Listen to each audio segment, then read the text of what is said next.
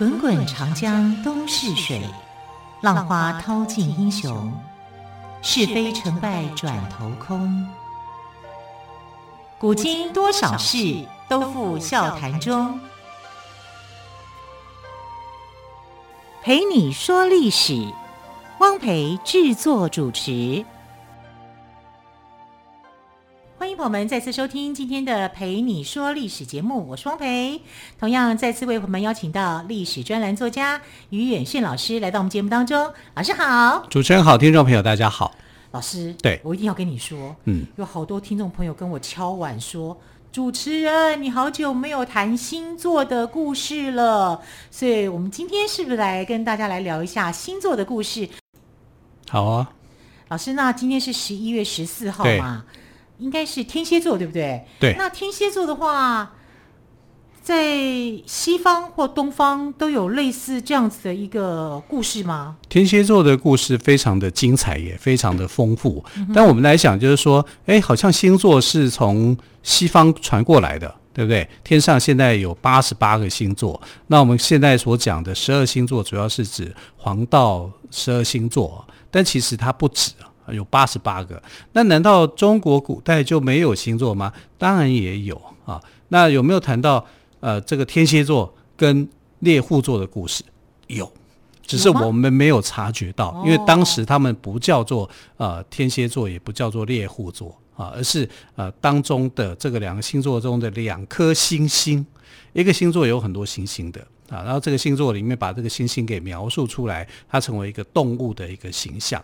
我们如果看这个十二星座的话，会觉得十二星座好像动物园哦，啊，有狮子，有蝎子，有真的耶，真的有白羊，对不对？哈，就好像是一个动物园。所以有人讲说，这个十二星座简直就是一个小型的动物园，哈，这个也可以这么讲，是这样，蛮有意思的。那呃，中国人对这个天蝎跟这个猎户，到底哪一首诗里面有藏着这个密码？其实我想到的是杜甫，杜甫有一首诗哦，叫做《秋兴八首》，也就是秋天的那种感触的八首。那其中有一首是送给他的一个好朋友，叫郑卫八处士。处士就是隐士、隐居的人。好，那这个姓卫啊，他跟这个姓卫的朋友呢啊，以前认识，那经过二十年以后再重新相认相见。那当时他们这个朋，他这个朋友未婚。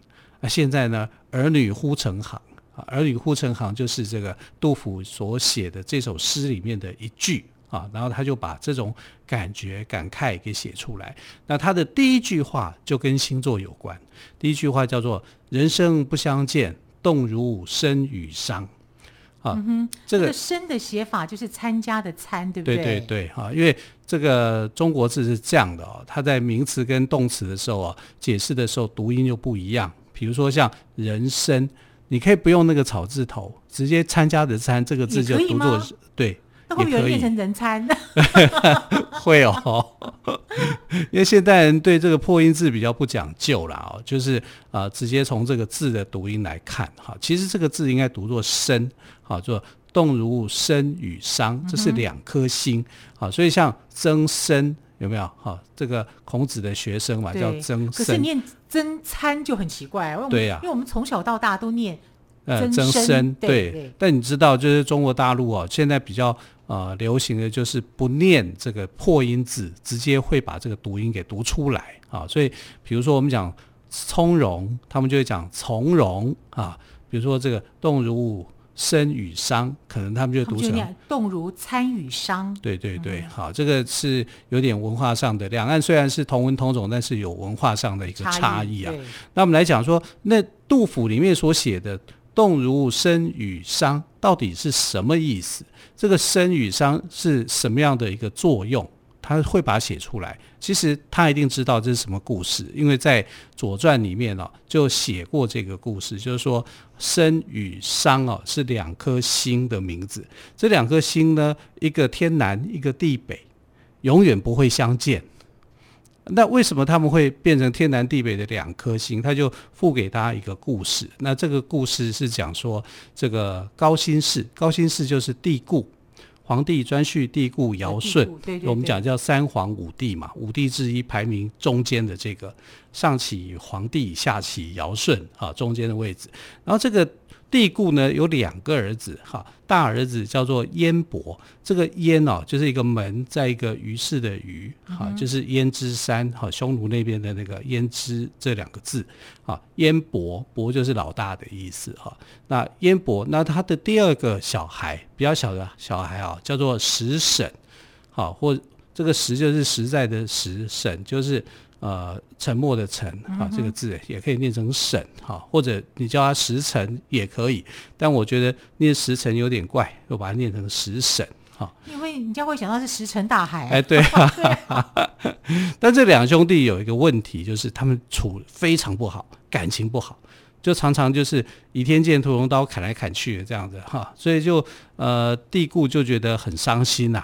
这两个小孩怎么这样子啊？哦，我虽然是我生的孩子，可是这两个孩子脾气太坏了，见了面就吵架啊，甚至就打仗。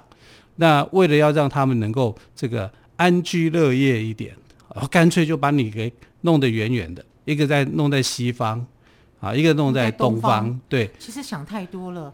倚天剑跟屠龙刀互砍，里面搞不好还有秘籍出现呢。所以啊，申、呃、跟商其实就是他们两兄弟，从、呃、这两兄弟的故事来的。那所谓的参呃身心啊，参心啊，啊，我我们参身共用的时候，哈，因为可能有两边解释，然后你会发现说，这个所谓的身心其实就是猎户座。啊，然后另外一颗伤心就是这个天蝎座啊，从对应到星座里面来讲，所以天蝎是不是跟我们古代产生了这个关联？哦，有很大的连接。对，人生不相见，动如舞，生与伤。那我们来看这首诗啊，到底它优美在什么地方，好在什么地方啊？就是人生不相见，动如舞，生与伤。下面是什么呢？下面他就在谈到说。他的一个人生的感慨跟感触，那我把全文念一遍啊，就是人生不相见，动如舞，生与伤。今夕复何夕，共此灯烛光。少壮能几时，鬓发各已苍。访旧半为鬼，惊呼热衷肠。焉知二十载，重上君子堂。惜别君未婚，儿女忽成行。怡然敬父职。问我来何方？问答乃未已，驱儿罗九江。夜雨剪春酒，新炊见黄粱。主称会面难，一举累十觞。十觞亦不醉，感子故意长。明日隔山岳，世事两茫茫。啊，你看杜甫在经历安史之乱的时候，跟他的朋友相见面。人生不相见，动如舞，生与伤。最后一句话竟然就是“明日隔山岳，世事两茫茫”。古代交通不方便嘛，我们现在二十年后能够再见面，大家一起喝酒，吃点小菜，就是过着这样的一个小时光、小日子，很快乐。可是隔天，哇，你我要我要离开了，你也要继续你的工作了，但是我们可能一辈子就不会再见面。因为那是一个战乱的时代，好，所以你可以看得到说，诶，他这样讲，人生不相见，动如舞，生与伤，生与伤两兄弟感情那么差，一辈子不太可能见面。可是我们感情那么好，但我们也一辈子很难见面啊，因为参呃有了这个战争这样的一个阴影，好，所以。杜甫的诗啊，真的写的是感慨很深，写的是非常非常的好啊。那我们从这里来理，这里面来理解天蝎座的话，它就更有这个情调，更有意味。好，原来不是只有这个西方的星座而已，在中国其实呢也已经有这种星座概念。我们其实那个时候叫做二十八星宿。这个宿啊，就是住宿的宿，宿舍的宿。对对对，我们要念念成星宿。然后这个星宿里面呢，其实他们这两颗星啊，一个就是在所谓的心宿，心就是心脏的心啊，另外另外一颗哈、啊，则是在别的星宿里面啊。这两个星宿其实对应的位置就是天蝎跟猎户。是心脏的心吗？不是天空上星星的星吗？啊，心有一个有一个星宿就是心。哦啊，所以我们有有我们以前有一个天文象叫天文现象叫荧惑啊，荧惑入心，好，或者是荧惑靠近心。这个新就是一个新秀的名字啊。老师，你讲的太典雅了。对，你看我满脑子就想到那个《天龙八部》的 新秀老怪，新秀老怪，新秀老怪法力无边。没在想到旁他旁边那些徒子徒孙，每一个都是演技高超的那些马屁精这样子。对啊，那我们现在回头来看到说，哎，中国的这个典故哈，那杜甫的诗里面就谈到了这个隐藏版的。天蝎跟猎户，那天蝎跟猎户为什么两个星座是永不相见的？当然，这是一个呃自然的观察的一个现象嘛，天文的一个现象嘛。你要一个夏天的星座跟冬天的星座怎么见面呢？啊，不太可能见面的啊。就好像这个呃，我们讲到中国的身上应该算是秋跨冬了。对，就是秋冬的这个星座嘛。啊，可是你这个时候你就看不到猎户座，嗯，原来他们是有恩怨的。好，到底是什么恩怨可以让他们积怨这么深呢？我们先休息一下，之后再请岳训老师来告诉我们。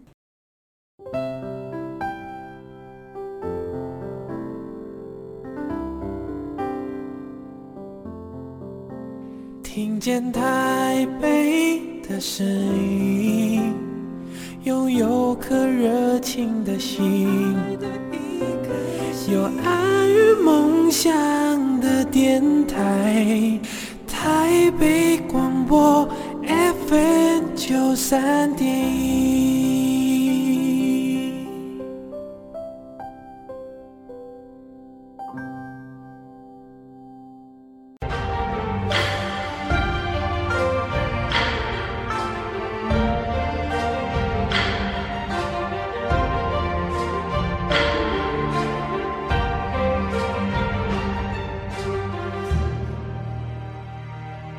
里是台北广播电台陪你说历史节目。今天特别来宾岳轩老师跟我们聊的是天蝎座。对，我们一直以为星座的故事哦都存在于西方，可是刚刚听岳轩老师说，我们东方对也有星座方面的故事，只是我们没有去探究过。其实是很精彩的。对，好，那我们回到这个天蝎座本身呐，哈，天蝎座为什么星空中会出现天蝎座呢？天蝎看起来就你看蝎子就丑丑的啊。没有像白羊，白羊至少可爱啊，狮子看着威猛啊，对，怎么这么样讨厌的一个小东西会出现在天空上呢？哎、啊，你说它讨厌，但是其实呢，天蝎座是很不寻常的哦，非常不一样的哦。到底哪里不寻常呢？哦，非常不一样，你想想看，这个小动物、小东西。哦，它竟然是人类的大克星啊！原来那个时候啊，人间出了一个很骄傲的凡人。这个凡人有点特别，因为长得很帅又潇洒，而且他的射箭功夫很一流啊。那这样的人呢，高富帅嘛，对不对？大家都会喜欢，对不对？好，那他有很多的不一样的跟跟人不一样的能力。这个人名字啊，叫做奥利安。啊，奥利安这个名字哦，在这个希腊神话里面是特殊的，因为他的版本的故事太多了啊，还跟阿提密斯谈谈恋爱，还说他是海神波塞顿的儿子哈之类的。但我们来看这个天蝎座的起源的故事里面呢，就有讲到哈，就是说呃，因为我们知道奥利安他其实不是从妈妈的肚子里生出来的，他是从土里面长出来的。我觉得希腊神话里面的大神啊，对，几乎都没有从很少从肚子生出来的，都是从哪里长出来的？呃，对，有啦，还是有啦。当然有，我的意思是说比例还算不低耶。但奥利安是凡人、嗯、啊，他不算是大神哦。原来那大神里面呢、啊，如果从头长出来的哈、啊，就是那个雅典娜。啊，它是比较特殊的啊，还有一个大神，那是不是战神？对，战神，诶、欸，女战神，女战神，你可以讲就是说她是另外一个战神，嗯、就是她用智慧啊，是智慧女神啊，她比较偏向于智慧。那如果是偏向于打架的啊，那个就是阿瑞斯哈，但就是呃，一般我们看到的战神的形象哈。那正常的人类是从妈妈肚子里面生的，奥利安不是哈。原来呢，他的爸爸是一个年纪很大的老先生，老先生住在希腊的这个呃维奥蒂亚地区，他的名字叫做许里厄斯哈。那他是一个很虔诚的，对神明很虔诚的人。那有一天呢，就有三个大神化成凡人来到这个人间游历。这三大神是谁呢？天神宙斯。无聊的要命哈！还有海神波塞顿，好，跟死神赫密斯，他们三个人就结伴，来吧，我们来人间游历游历，游玩游玩。结果没有人理他们，只有这个老先生热情款待，好，然后就把一头公羊给宰了。但那个时候，这个老先生并不知道这来的这三位是天神，对，不知他不知道，不知道，也不知道才有奖赏嘛。嗯、那你知道以后，这个那当然就是大家会去巴结、啊。代表这位老先生心地很好啊。是啊，所以后来这个。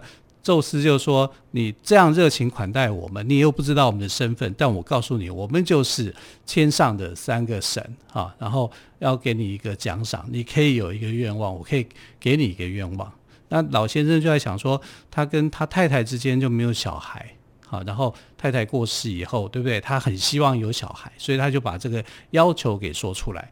后来这三个大神就说没有问题，包在我们的身上。后来就给他一个锦囊，然后就说你把这个锦囊埋在地上、土地上，啊，好像种种子一样，十个月以后就会生出一个孩子来。所以后来果然啊，就是那个种在土地上的那个锦囊呢，就生出一个孩子出来。他就把这个取呃孩子取名叫奥利安。奥利安的三个字哦，就是从土里长出来的人。哦，从土里长出来的人，对，意思就是奥利安。对对对，但这个奥利安呢，他就继承了三大神的一个神性，当然他没有什么法力啊，因为他还算凡人。好，可是他就英俊潇洒，会射箭，会怎么样？好，就是呃各方面的才能就变得很高啦。然后他又尤其是很会射箭，所以他就在吹牛，就是说我是奥维蒂亚地区最会射箭的人，没有人比得上我。啊，然后就反正就是夸张，那他这个行为就是太夸张啊！你长得帅，就那也就算了，然后你又那么样的夸张，这种夸张的做法啊，就引起了大地之母盖亚的不满。但是盖亚呢，他是一个生育之神啊，因为所有的万物都是他生出来的哈，所以他就是对他不满，可是他不能对他怎么样啊？但是呢，这个天后希拉，天后希拉就想说，你怎么？我祖母都已经对你有意见了，你想要做什么？你这个人太猖狂了，所以他就派下了他底下的一个杀手，哈，就是蝎子，啊，这个我们知道天后希拉有很多的这个杀手的，比如说狮子座，狮子座也是一个杀手啊，啊，他是一个比一般狮子大五倍的，结果被海克力士给制服了，因为当初天后希拉就是要派狮子啊去。这个杀害海克力士的，就没想到被海克力士给掐死，这是。然后另外他又派了，任务失败，对，任务失败啊。然后他又派了一个超级大海怪，海克力士太强了。对，然后超那个超级大海怪就巨蟹座，嗯，那巨蟹座就要去帮这个呃狮子哈，就是共同执行这个暗杀的任务。就没想到海克力士哈 在跟狮子搏斗过程当中呢，不小心踩碎了一个东西，哎，一看。竟然就是那只巨蟹！天哪，巨蟹座这么可怜啊，就被踩碎了。所以我每次在讲这故事的时候，讲到巨蟹座，我都有点觉得不太好意思。所以你们就是去呃天后的暗杀集团之一，然后呢，然后就被踩碎了，太可怜 了。好好好，拉惨，对不对啊对？所以你看，狮子座、巨蟹座就这样子莫名其妙的哈，就是任务失败。可是蝎子就不一样了。它小小的，你很难看得到他，然后他又静静的、沉默的，咚咚咚咚，然后就跑到奥利安的这个附近。奥利安也不知道说他的附近里面有一只毒蝎子正在看着他，然后呢，他就趁他不备，就刺了一口，啊，就刺下去了，毒针就刺下去了。刺下去以后呢，奥利安就觉得啊、好想睡觉，好浑身无力啊，干嘛昏昏沉沉的，然后最后就这样死了。哎。就这样死了，就死了、啊。所以，因为蝎子有毒嘛，它就变成毒液，慢慢慢慢的进入他的心肺的时候，就是全身这样子就过世了。对，它就过世了啊。所以这个是天子呃天蝎座的一个由来、嗯。你看看这个小动物，所以只有蝎子能够执行完成任务。对，狮子都还不行，巨蟹也不行，也不行。对，就只有天蝎可以。天蝎太强大了啊，所以。别看它好像看起来是小小的、丑丑的，可是它很厉很厉害。即便到现在，我们看到蝎子也很害怕吧？对呀、啊啊，我跟你讲，天蝎座的人其实是很强的啊，在历史上面很多很有名的人都天蝎座出来的，真的。吗？真的真的，随便讲好几个，海明威《老人与海》的那个作者，嗯、天蝎座的，还有坚强的意志力。对，还有哥伦布啊，一四九二年发现这个新大陆，你看他敢冒险。还有谁？还有很多很多的人，比尔盖茨也是天蝎座的。哎，你看是现在的这个很厉害的一个人啊。还有伏尔泰，伏尔泰是一个这个作家啊，他也是天蝎座的啊。在网上再找一些，毕卡索也是天蝎座的。还有谁是天蝎座的？弗洛伊德啊，一天到晚想要谈恋爱的，这个也是天蝎座的。柴可夫斯基、莎士比亚。都是天蝎座的，莎士比亚也是天蝎座的。是啊，啊，天蝎座的名人很多吧？当然，我应该这样讲，每个星座都有它的优缺点，所以朋友们，我们就善用您星座的优势，也不要觉得自己这个星座的缺点，你就沉溺于在那个缺点当中，就说啊，我这个星座就是这样子，所以我就会怎么样。对，哦，没有不不需要这样子，我们就善用我们自己的优点来发挥我们的实力。对呀、啊，像我就觉得我是天秤座的，多好啊，优雅、帅气。这个字位到底要念秤还平？因为有些有些人讲天平座，有人讲天秤座。其实念天秤啊，嗯、啊，秤子的秤，对对，秤子的秤啊。然后呃，但我们把它念成天平，你又打不出这个字，哎、所以你就把习惯变天平。它当然它有平衡的意思哈，因为秤子嘛，就是算重量的啊，这个东西，然后你总是希望说能够平衡出来嘛，对，所以呃天秤座的人一天到晚在追求平衡，然后一点都不平衡，对，会想很久，对对对对对，然后天蝎座的哎小兵立大功哈，他有非常这个呃底气是很够的。其实天蝎座的故事不是只有这样而已哈，当然这是一个版本。那奥利安的结局也不是说啊被蝎子给。钉死了就没有了哈，其实从此再见了。呃，没有，因为他的故事版本很多。奥利安是、这个、并没有全剧终，或者是下场领便当这样子。呃，对，其实后来他又复活了啊。对，是这是另外一个版本的、呃，另外一个版本的故事，哦、就是说复活了。复活了以后呢，然后他就变成说他跟阿提密斯有一段感情。那阿提密斯她是姐姐嘛，然后她有一个双胞胎的这个弟弟哈，就是阿波罗嘛。阿波罗就是太阳神，光明之神。然后太阳神不喜欢奥利安跟他的姐姐在一起，然后他就跟他的姐姐就就设计，就骗他姐姐说：“你看湖那边有一个小亮点，你能不能射中他？你是神神射手，因为他们两个都是神射手，都很厉害。好，他就说你能不能射中那个光点？”那这个阿提密斯就讲，这有很困难吗？啊，不困难，他就把他的银剑，哈、啊，你知道这个日月双神哦，用的东东西是不一样的。太阳神用金剑，月神就用银剑，啊，刚好就把那个点给射中了。射中了以后一看，哇，竟然是他最爱的奥利安。对。啊，那奥特阿提密斯一定伤心死了。对呀、啊，所以阿提密斯就想说，我要思念这个奥利安的时候，什么时候才可以见到他？于、嗯、是就在夏夜里面把这个猎户座给升起来。